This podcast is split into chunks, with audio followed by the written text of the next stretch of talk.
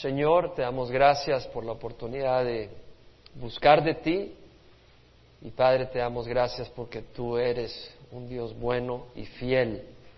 Y sí, es una oportunidad de estar juntos y es, tu misericordia la que nos permite estar acá hoy. Y es tu mismo espíritu el que nos provoca a buscar de ti. Y te damos gracias por ello. Y te damos gracias porque tú estás además en medio de nosotros y quieres bendecirnos. Tú conoces la necesidad de nuestros corazones y la necesidad mayor eres tú. Padre, yo te ruego que nos hables, que te manifiestes, Padre Santo, que esta no sea una reunión académica, pero que sea una reunión donde tú te manifiestas, donde tú nos hablas, tú ministras a nuestros corazones, mira nuestras necesidades, corriges nuestros corazones, corriges y moldeas nuestros pensamientos. Padre, te ruego que apartes toda distracción, que nos desgracia, Señor, para poder oír y para poder recibir y hacerlo de una manera noble, una manera agradable a ti. Señor, sana cualquier herida, fortalece nuestros pies débiles, nuestros corazones, hazlos uno, unifícalos, que no estén divididos y danos una resolución mayor para caminar en tus caminos, en rectitud, en integridad, en santidad. Ayúdanos, Señor, y fortalécenos para poder amar como tú deseas que amemos, Señor. Y gracias te damos en nombre de Jesús. Amén estaba orando y el Señor me puso el Evangelio de San Mateo. Y la razón es porque qué bonito es oír, ver y considerar a nuestro Señor Jesús, su camino, sus obras, lo que dijo, lo que hizo Él en persona. Y es algo muy refrescante.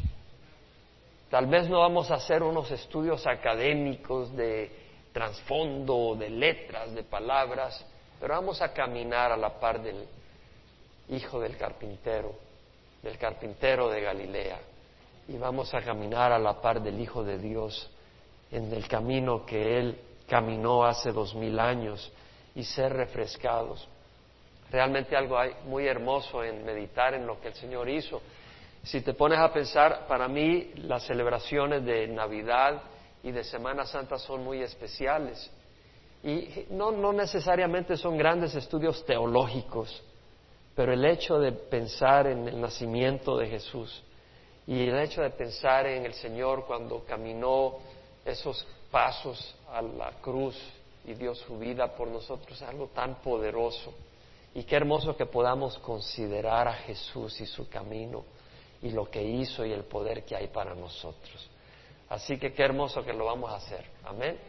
Entonces vamos a leer el Evangelio de San Mateo. Libro de la genealogía de Jesucristo, hijo de David, hijo de Abraham. Genealogía en el griego es Génesis y quiere decir origen. Genealogía, lista de antecesores de una persona lista de las generaciones que preceden a una persona. Entonces aquí Mateo dice, este es el libro de la genealogía, empieza a dar las personas anteriores a Jesús. Y dice de la genealogía de Jesucristo, hijo de David, hijo de Abraham.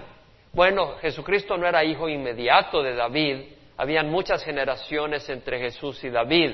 Lo que está queriendo decir es por hijo descendiente directo del linaje de David. Y luego dice hijo de Abraham. Y David no era hijo inmediato de Abraham, pero era descendiente de Abraham. Es interesante entender que antes de dar la genealogía, eh, Mateo menciona dos personas claves, David y Abraham.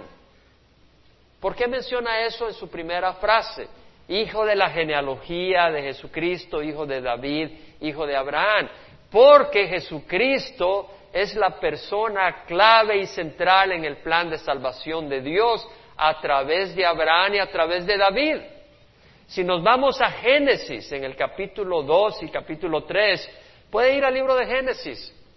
Leemos que el Señor le dice a Adán cuando lo crea y lo pone en el huerto de Edén, le dice, puedes comer de todos los frutos del huerto, pero del árbol del conocimiento del bien y del mal no comeráis, porque el día que comas del fruto del árbol del conocimiento del bien y del mal moriráis. Ahora Dios le hizo de la costilla de Adán a su mujer, a su complemento idóneo y perfecto. Y vemos que Eva, cuando estaba en el jardín de Edén, se le acerca a Satanás como una serpiente y le dice, con que Dios te ha dicho que no puedes comer de ningún fruto de ningún árbol del jardín de Edén. Y Eva le dice, no, eh, sí podemos comer de todos los frutos de los árboles del jardín de Edén, pero del árbol que está en el centro, del fruto del árbol del conocimiento del bien y del mal, no podemos comer, porque el día que comamos moriremos. Y Satanás le dijo, no, no es así. La verdad que Dios sabe que el día que comas del fruto del conocimiento del bien y del mal, seréis como Dios, conociendo el bien y el mal. Entonces Eva cuando vio el fruto, lo consideró, consideró la tentación de Satanás y vio el fruto, lo vio agradable a los ojos, lo vio deseable para comer y lo vio deseable para tener sabiduría, entonces lo tomó. Y con él, con ese fruto, era desobediencia y rebeldía contra Dios al tomarlo. Y luego le dio a su esposo que estaba a la par. Y vemos de que Adán tomó y con ello entró la maldición, la maldición y la muerte, el enemigo.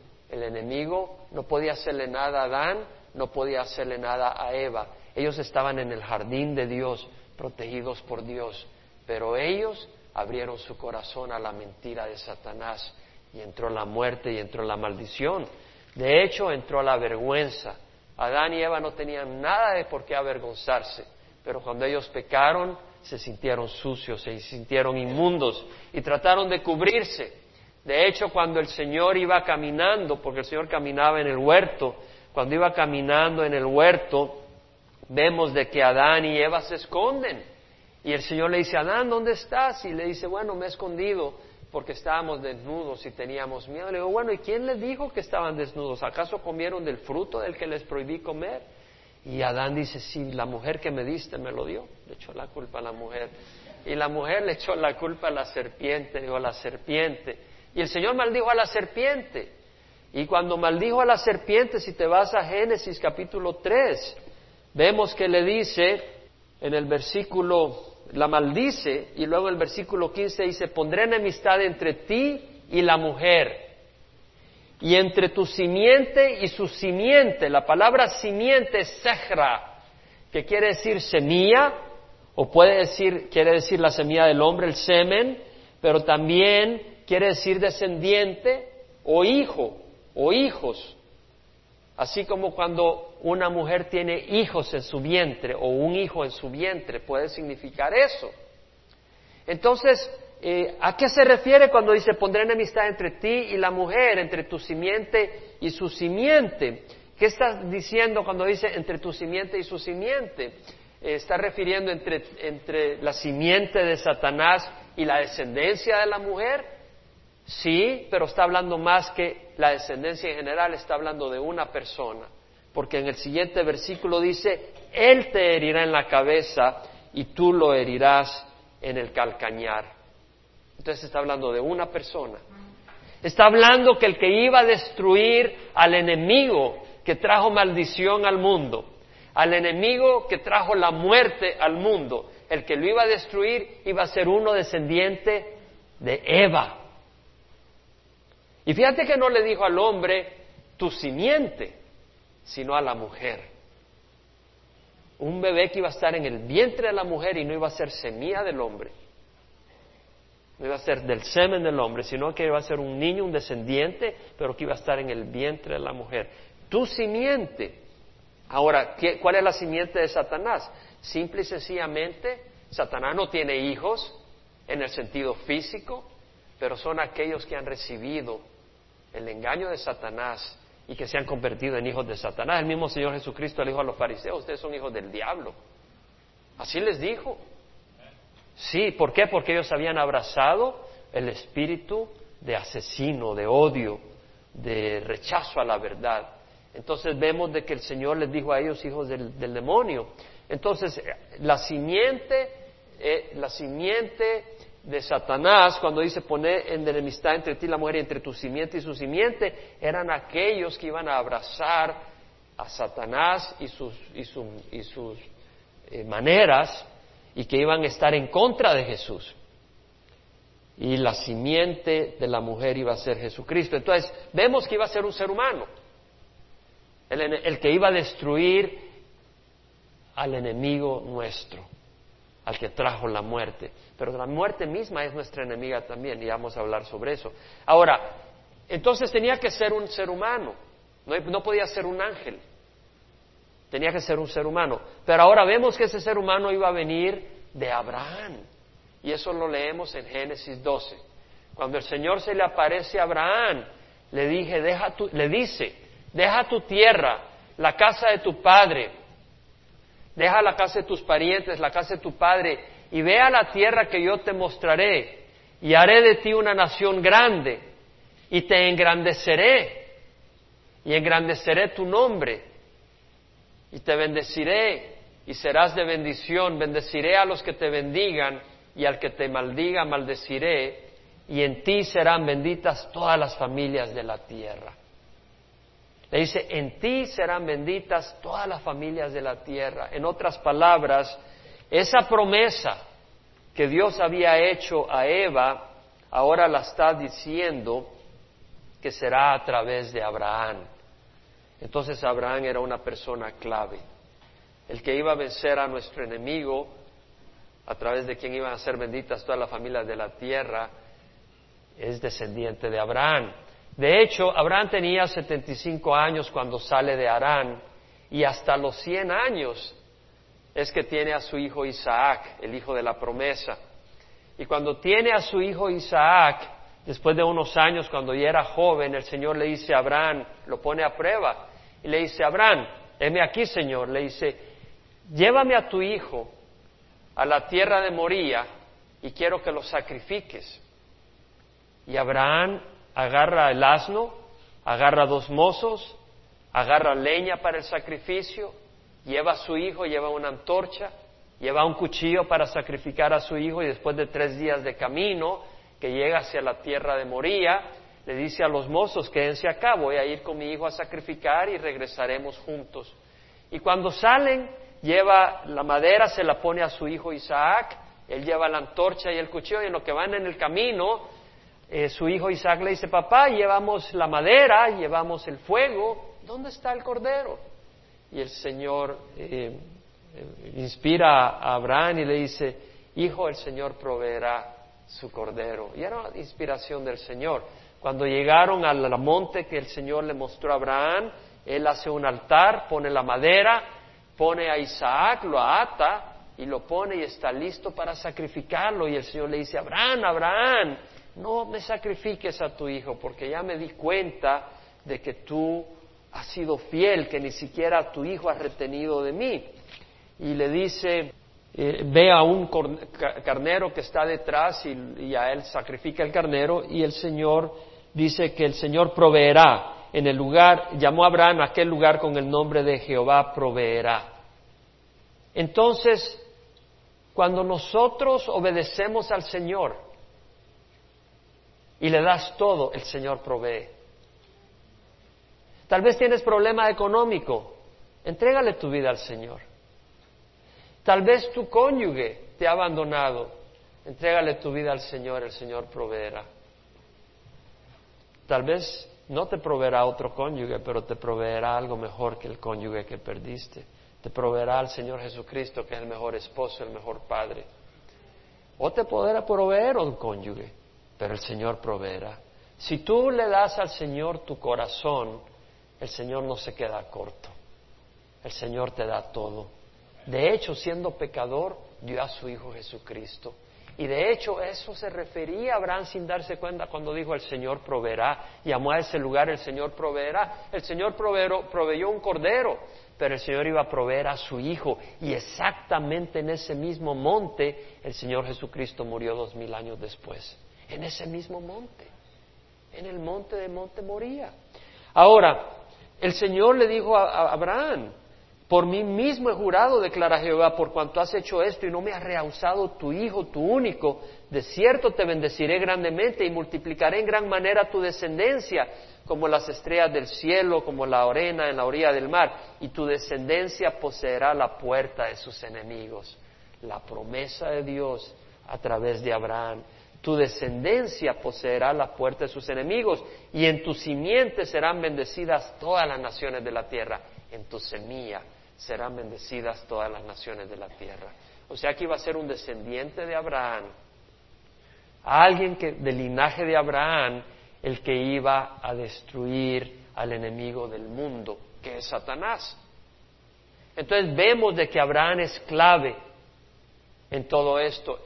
El Mesías tiene que ser nacido de mujer, simiente de la mujer, y tiene que ser descendiente de Abraham. Y si alguien proclama ser el Mesías y no cumple el que sea descendiente de Abraham, no puede ser el Mesías. Ahora, segundo, el Mesías tenía que ser descendiente de David. Abraham vivió ahí por dos mil años antes de Jesucristo, David ahí por mil años antes de Jesucristo.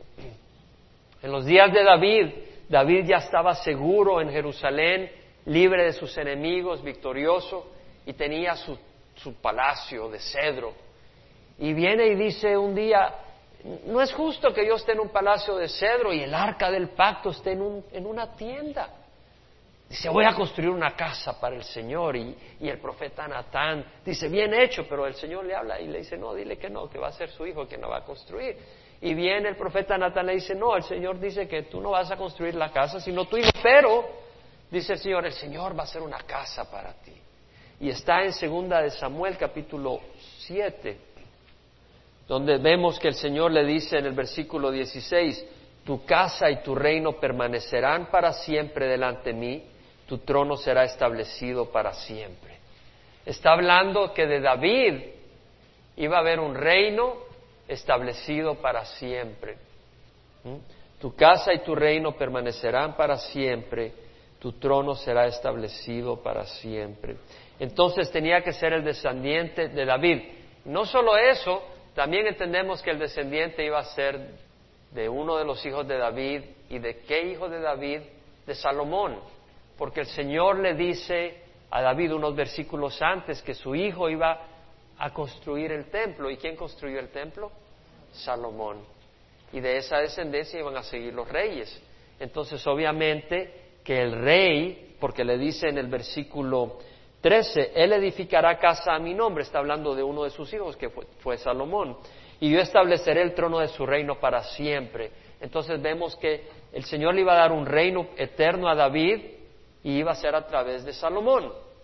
Entonces vemos de que el hijo, el, el que iba a darnos victoria contra nuestros enemigos, íbamos a poseer la puerta de nuestro enemigo, viene de Abraham, viene de la mujer, es ser humano y viene de Abraham y viene de David. Y por eso Mateo lo anuncia, porque las escrituras han hablado del Mesías. Entonces eh, Mateo cuando va a dar las calificaciones de Jesucristo dice, Él califica, porque Él es descendiente de Abraham y es descendiente de David. Amén.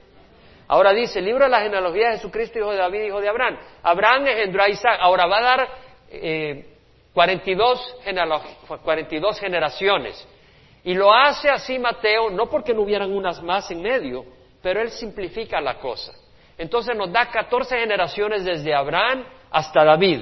Y dice, Abraham engendró a Isaac. Vamos a contar. Abraham engendró a Isaac, a Jacob, Jacob a Judá y a sus hermanos. Ahora, Judá no era el hermano mayor, pero menciona a Judá porque es de Judá donde viene el Mesías. ¿Entendemos? Entonces, Jacob a Judá y a sus hermanos, Judá engendró de Tamar a Fares y a Sara, Fares engendró a Esrom, Esrom a Aram, Aram engendró a Minadab, a Minadab a Nazón, Nazón a Salmón, Salmón engendró de Raab a Booz, Booz engendró de Ruth a Obed, Obed a Isaí, e Isaí engendró al rey David. Catorce generaciones. Ahora interesante, de Abraham a David. Interesante que en la lista menciona tres mujeres. Ahora es interesante porque la genealogía se menciona a los hombres nomás, pero hace una excepción acá, Mateo, y menciona a tres mujeres. Y para mí es muy importante porque las menciona. Y vamos a hablar un poco de estas tres mujeres que menciona Mateo. Menciona a Tamar, menciona a Raab, menciona a Ruth por nombre. ¿Quién era Tamar? Cuando Judá, uno de las doce tribus de Jacob, se separó de sus hermanos y fue a visitar a un adulamita, se enamoró de la hija de un cananeo y la tomó por mujer. Y tuvo tres hijos, Er, Onán y Sela. Er era un hombre malvado. Entonces el Señor lo mató, pero Dios le había dado por, eh, eh, a través de Judá, le había dado por mujer a Tamar. Entonces, vemos de que Er muere y Tamar, la mujer que le había dado Judá a Er, quedó viuda. Entonces viene y le levanta a su segundo hijo y de acuerdo a las costumbres le dice, ok, Onán, tú cumple la labor y dale eh, eh, prole a, a, la esposa, la viuda de tu hermano. Y vemos de que eh, Onán también es un hombre malvado y desagrada a Dios y Dios le quita la vida. Entonces Tamar queda viuda por segunda vez. Entonces le tocaba a Judá dar a su tercer hijo, a Sela, pero eh, Judá dice, no, le voy a dar mi tercer hijo, se va a morir también. Esta mujer es de mal agüero, se le mueren sus esposos, ya me murieron dos hijos, se me muere el tercero, me quedo sin prole. Entonces no le da Sela. Pero Tamar era una mujer que quería heredar en el pueblo de Dios. Ella quería tener herencia, no quería quedarse sin hijos, quería la bendición y no sabía cómo hacer. Y cuando le cuentan de que eh, Judá iba por esa área a trasquilar las ovejas, ella viene y se va junto al camino. Judá había perdido a su esposa, había quedado viudo y andaba sin mujer. Y va junto al camino, lleva a las ovejas a trasquilar y en lo que iba por el camino Tamar se disfraza como una prostituta. Y entonces Judá, que era su suegro, eh, se sentía sin mujer y no se, no se justifica, no, no se había dado la ley de Moisés todavía en ese tiempo y no se justifica la prostitución, pero él viene y se le allega a ella sin darse cuenta que es Tamar, porque ella se cubre y ella concibe. Y al tercer mes le hacen saber a Judá que Tamar, porque cuando ella ya regresa ya embarazada y toda, ya se quita su disfraz de prostituta, actúa normal, le dice, hey, tu nuera está embarazada, y dice que la quemen, sáquenla y la quemen por cometer fornicación. Entonces él había, ella había pedido, eh, le dijo, ¿qué, te doy? ¿Qué, me vas a dar por allegar, allegarme a mí? Le dice, te voy a dar un cordero. Bueno, ¿y cómo estoy seguro que me vas a dar el cordero? Entonces le dice, déjame tus prendas, déjame tu báculo y déjame tu cordón y déjame tu sello y, así cuando me des el cordero te doy esas cosas. Pero ella desapareció. Entonces a los tres meses, cuando eh, eh, van a matarla a esta mujer, eh, dice un momento, dile a Judá que el hombre que es dueño de estas cosas es quien me embarazó. Y entonces cuando se da cuenta dice, fui yo y dice, eres más justa que yo porque te retuve a Cela, mi hijo te lo tenía que haber dado. Pero vemos que Tamar fue una mujer que quería la bendición, quería la bendición y vio cómo hizo, vio cómo hizo para tener la bendición. Por otro lado tenemos otra mujer y era una mujer, Tamar una mujer pagana, porque era de los cananeos. Luego vemos a Raab, varios años después, cuando el pueblo de Israel estaba entrando a la tierra prometida, ahí por los años 1500 antes de Cristo, cuando estaba entrando el pueblo de Israel a la tierra prometida, antes de entrar mientras estaban al este del Jordán, Josué manda a dos espías para chequear la tierra y le dice, pasa a Jericó, porque era la primera ciudad que querían tomar. Y estos dos espías entran a la casa de Raab, la prostituta, que tiene su casa en la muralla de la ciudad. Y Raab era una mujer prostituta Era una mujer pagana, tenía sus dioses, pero ella abre su casa a estos enemigos y les dice, hemos oído que vuestro Dios es el Dios del cielo y de la tierra. Hemos oído que vuestro Dios paró el río, el mar rojo, y hace cuarenta años pasó todo el pueblo de ustedes por tierra seca y ahogó al ejército del faraón. Hemos oído que vuestro Dios es un Dios poderoso y lo que hizo con los reyes de los amoreos, a Sejón y a y cómo los destruyó y nuestra gente está temblando.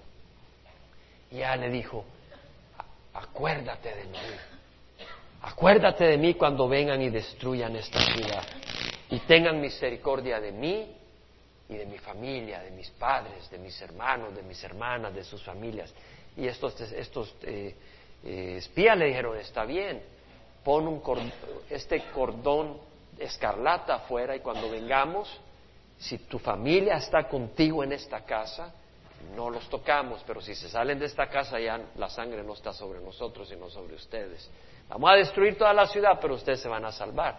Esta mujer, esta mujer reconoció que el Dios de los judíos era el Dios verdadero. Y ella abrigó al enemigo.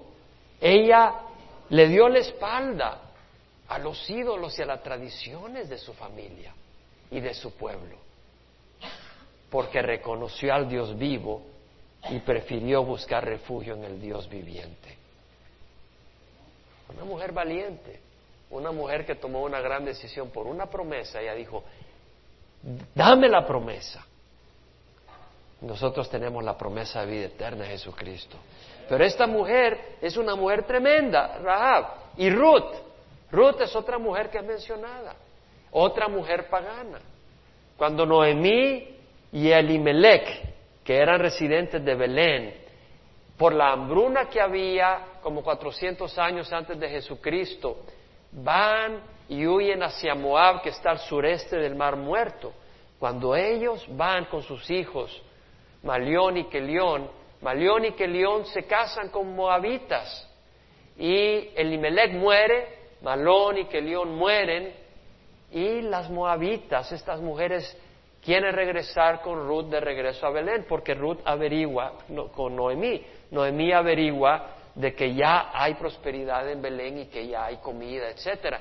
Entonces, Noemí quiere regresar, pero le dice a sus nueras, quédense acá, quédense, consigan esposo, yo ya estoy vieja, yo no voy a tener otro bebé para que crezca y ustedes no van a esperar para que les dé descendencia, quédense acá.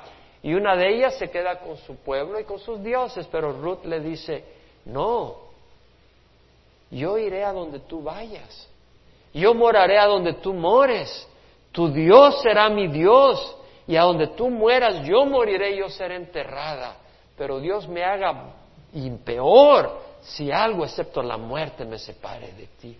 Entonces Ruth fue una mujer que descubrió al Dios viviente. Y esa Ruth dijo, yo quiero ir contigo, tu Dios será mi Dios.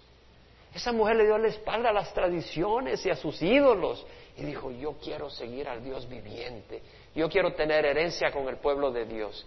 Este es el pueblo de Dios.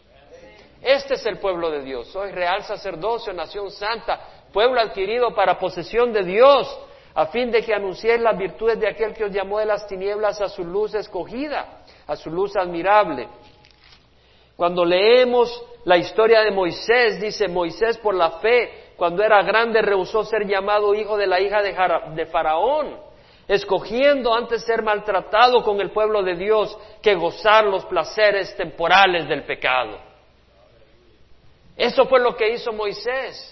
En vez de, en vez de crecer, ya creció, pero en vez de vivir y, establecerse en el palacio del faraón, él se identificó con un pueblo de esclavos, pero que fueron liberados por un Dios vivo.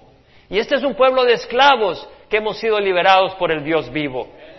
Esto es lo que somos. Y dijo, considerando como mayores riquezas el oprobio de Cristo que los tesoros de Egipto. Nosotros hemos considerado como mejores riquezas el oprobio de Cristo, porque aquí sufrimos muchos, por seguir a Jesucristo. Pero consideramos como mejor riqueza ser identificados con nuestro Señor Jesucristo que ser identificados con el pecado del mundo.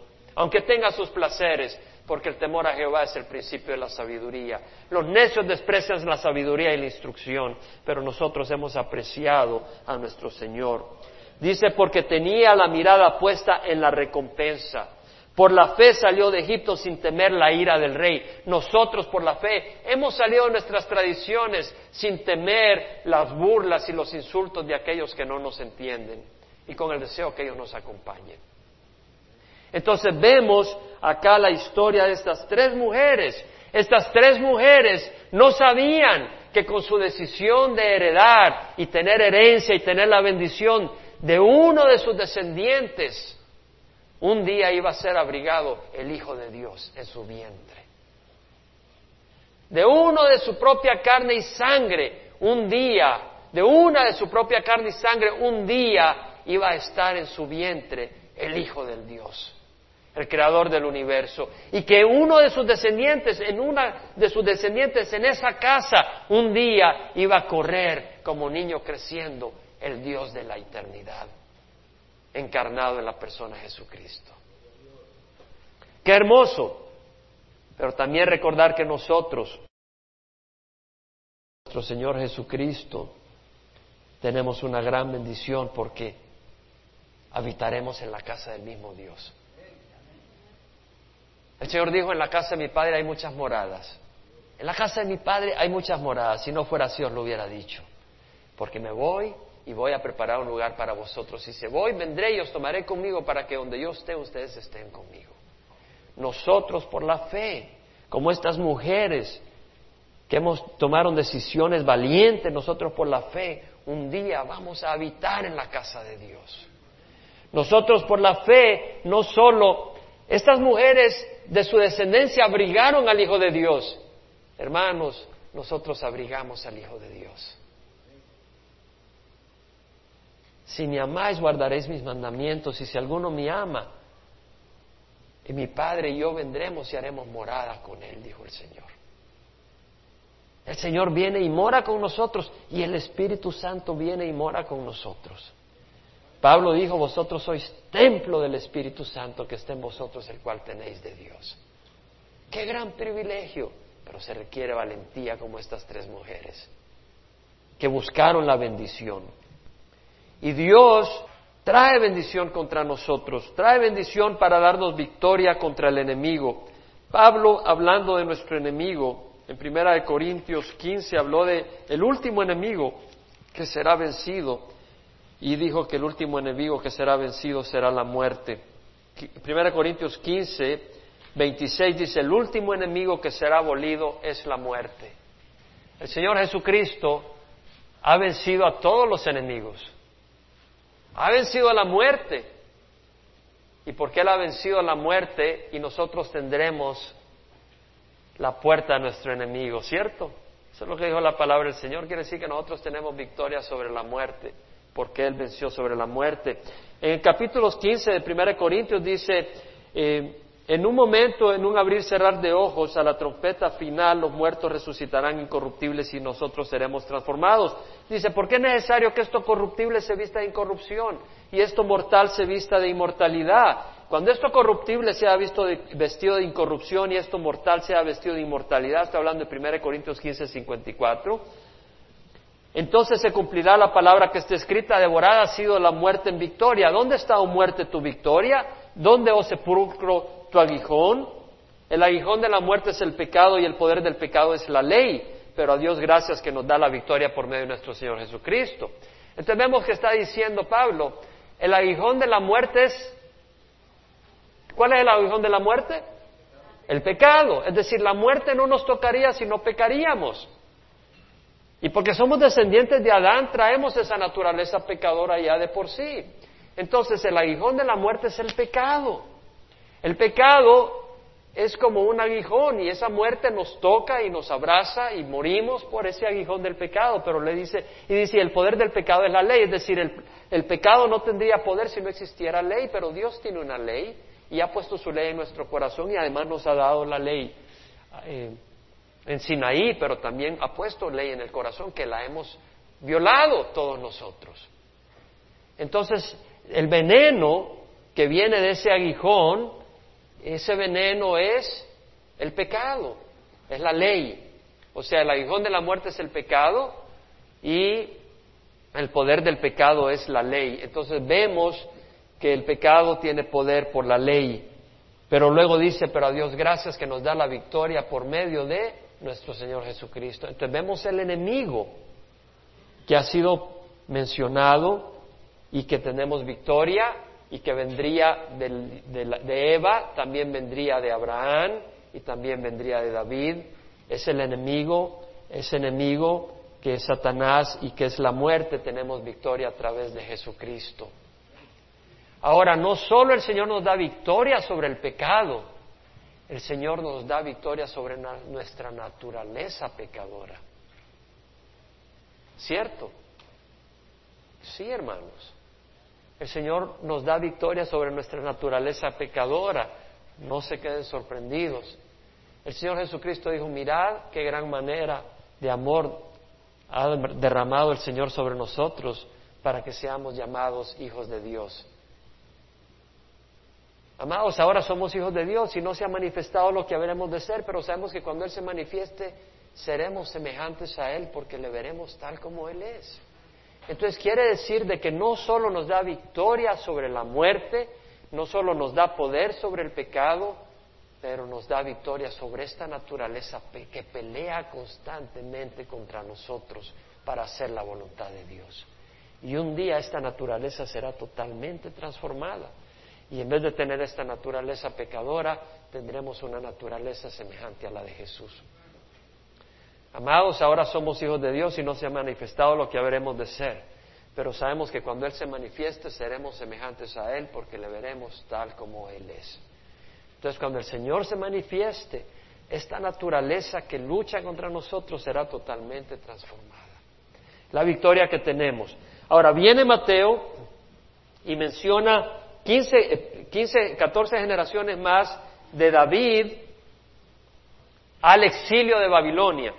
Y dice en versículo 6, y David engendró a Salomón, de la que había sido mujer de Urías, y Salomón engendró a Roboam, Roboam a Abías, Abías a Asa, Asa engendró a Josafat, Josafat a Joram, Joram a Usías, Usías engendró a Jotam, Jotam a Acaz, Acaz a Ezequías, Ezequías engendró a Manasés, Manasés a Amón, Amón a Josías. Y Josías fue el último rey eh, bueno que tuvo eh, Judá, y posteriormente a él eh, Joacás, su hijo, fue hecho rey, pero Neco de Egipto se lo llevó al exilio a Egipto. Entonces pusieron a Eliakim, a quien le, pusieron por nombre Joacim, y Joacim murió, y su hijo Joaquín reinó, y Babilonia vino, y después de tres meses de estar reinando lo llevó al exilio. Entonces realmente Joaquín o Jeconías era realmente nieto, eh, nieto de, y, eso lo vamos a leer en el siguiente, después de Josías, el versículo 11 dice, Josías engendró a Jeconías. Jeconías realmente era nieto de Josías, no era su hijo, sino que era su nieto. Pero el punto que voy a hacer ahora es que del versículo 6 al 10 menciona a Josías como el último rey previo al exilio a Babilonia. Menciona 14 generaciones, no las menciona todas. Omite algunas, omite algunas. Por ejemplo, después de Joram, Joram fue un rey malo, pero Ocosías fue un rey malvado, y a Ocosías no lo menciona, Ocosías fue hijo de Joram. Ahí en el versículo 8 vemos Josafat a Joram, Josafat fue el padre de Joram, pero Joram tuvo a Ocosías, Ocosías no se menciona, Ocosías tuvo a Joás, este niño que lo hicieron rey siendo pequeño, y Joás tuvo a Masías. Y a Masías, a Usías o a Zarías. A Usías sí aparece. Pero no aparecen ahí en el versículo 8 tres personas. Ocosías, Joás y Amasías. Todos ellos fueron reyes idólatras. Y si bien Joás y Amasías empezaron bien, terminaron muy mal, terminaron en idolatría. y no aparecieron ahí. Fueron reyes que no aparecen en esta lista privilegiada. Fueron reyes que no reconocieron el privilegio que tenían, porque las promesas ya habían sido dadas a David. Estos reyes debieron haber apreciado las promesas que tenían y de que de su propia descendencia iba a venir el Salvador del mundo. Estos reyes despreciaron las promesas de Dios y no aparecieron en la lista privilegiada de Mateo. Pero tú y yo podemos estar y estamos en la lista privilegiada del Señor Jesucristo. El Señor Jesucristo, cuando mandó a los setenta discípulos, les dice, vayan a anunciar a las aldeas sobre el reino y sanen a los enfermos. Cuando vinieron los discípulos venían felices, hasta los demonios habían podido echar, habían echado demonios. Y en Lucas, puedes ir a Lucas 10, versículo 19, dice, mirad, os he dado autoridad para hollar sobre serpientes y sobre escorpiones y sobre todo el poder del enemigo. ¿Sobre qué, hermanos? Sobre todo el poder del enemigo. ¿Se dan cuenta que el Mesías nos iba a dar victoria? El descendiente de Eva, el descendiente de Abraham, el descendiente de David, nos iba a dar victoria sobre todo el poder del enemigo. Y nos ha dado victoria sobre todo el poder del enemigo. Sin embargo, no regocijéis en esto, de que los espíritus se os sometan, sino regocijaos que vuestros nombres están escritos en los cielos. Nuestros nombres están escritos, no acá hermanos, pero están escritos en el cielo. En el cielo, en el libro que tiene el Señor ahí de los suyos aquellos que somos valientes, que hemos tomado en serio las promesas y hemos buscado las bendiciones del Señor. Luego viene y sigue catorce generaciones del el exilio a Jesucristo y dice en el versículo 11, Josías engendró a Jeconías y a sus hermanos durante la deportación de Babilonia. Después de la deportación de Babilonia, entonces tenemos Jeconías engendró a Salatiel, Salatiel a Zorobabel, Zorobabel engendró a Abiud, Abiud a Eliakim, Eliakim a Azor, Azor a Sadoc, Sadoc a Akim, Akim a Eliud, Eliud a Eleazar, Eleazar a Matán, Matán a Jacob, Jacob engendró a José, el marido de María, de la cual nació Jesús llamado el Cristo, catorce generaciones. Ahora noten algo muy importante. Siempre habla de que uno engendró al otro y el otro engendró al otro. Cuando llega José no dice y José engendró a Jesús, porque José no engendró a Jesús. Por eso usted se da cuenta, por ejemplo, en el versículo 13, Zorobabel engendró a Abiú, Abiud a Eliakim, Abiud engendró a Eliakim, es lo que está queriendo decir, y Eliakim a Azor, es decir, Eliakim engendró a Azor. En el versículo 16 dice, Jacob engendró a José, y luego dice, el marido de María, de la cual nació Jesús llamado el Cristo. Jesús no es hijo natural de José, Jesús es hijastro, hijo eh, temporal de José, no natural. Jesús nació de María, llamado el Cristo. Cristo, en, Cristos en el hebreo es Meshiach, que quiere decir ungido. El ungido, el que había sido prometido en el Antiguo Testamento, para salvar a la humanidad. De manera que todas las generaciones desde Abraham hasta David son catorce generaciones y desde David hasta la deportación a Babilonia catorce generaciones y desde la deportación a Babilonia hasta Cristo catorce generaciones. Ahora les cuento algo muy hermoso. A partir de aquí vamos a seguir gozándonos, leyendo sobre el nacimiento de Jesucristo y tiene unas enseñanzas muy lindas, muy suaves, muy refrescantes, muy retadoras, muy comprometedoras a seguir al Señor, porque cuando tú ves algo muy hermoso y tú le rechazas, el juicio es muy grande. Pero por otro lado, si tú tienes la oportunidad de ver algo muy hermoso y ser parte de esa bendición, oye, ¿por qué vas a venir con la actitud de que un día lo vas a rechazar? Venimos con la actitud, wow, qué bendición. Tamar, Ruth, Rahab, mujeres que dieron un tremendo ejemplo, mujeres que buscaron la bendición y la tomaron, y hombres que despreciaron la bendición. Ocosías, Joás, Amasías despreciaron la bendición, despreciaron las promesas de Dios. El centro de todo es Jesucristo y realmente cómo quisiera continuar, porque viene algo muy hermoso sobre el nacimiento de Jesús y algunas cosas muy preciosas que podemos leer que van a reconfortar nuestro corazón. Pero lo importante es que Jesús está aquí hoy con nosotros. Y podemos decir en nuestro corazón, Señor Jesús, queremos refrescarnos contigo. Queremos refrescarnos, no solo nuestra mente, pero queremos que te reveles con nosotros. Y yo te ruego, Padre Santo, que te reveles ahora que vamos a estudiar el Evangelio de San Mateo de una manera muy tierna, muy refrescante. Este mundo es agresivo, es duro, es ingrato, es difícil.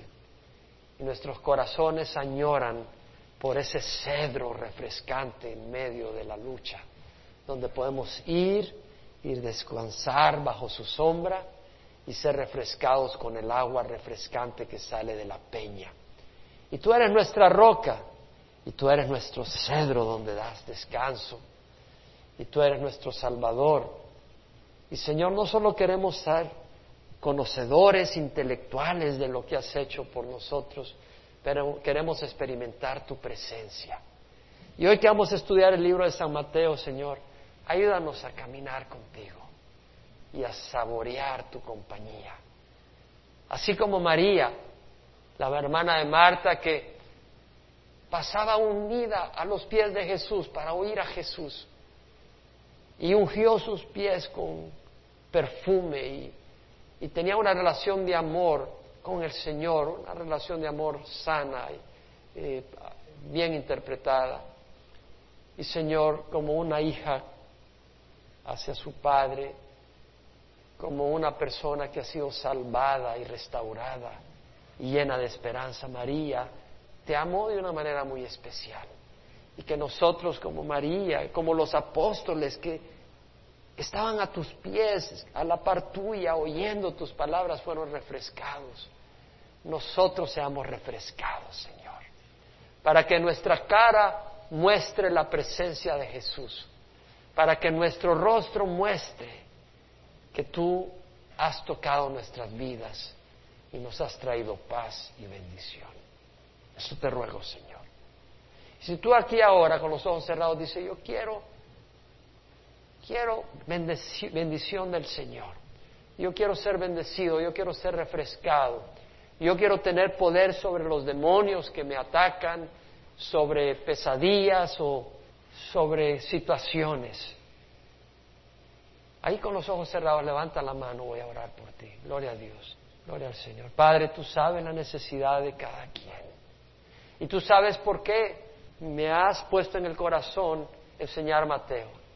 Y lo único que puedo recordar es que cuando estaba ejerciendo ejercicio dije, todo lo que quisiera en este momento es a Jesús. Y realmente leer su evangelio sería tan refrescante para nuestro corazón. Así que Señor, Mateo quiere decir regalo de Dios, dicho sea de paso. Gracias Señor por este regalo. Padre, fortalece cada persona que levantó la mano. Líbrales a cada persona de cualquier ataque de Satanás, miedos, temores. Si tienes temores, levanta la mano.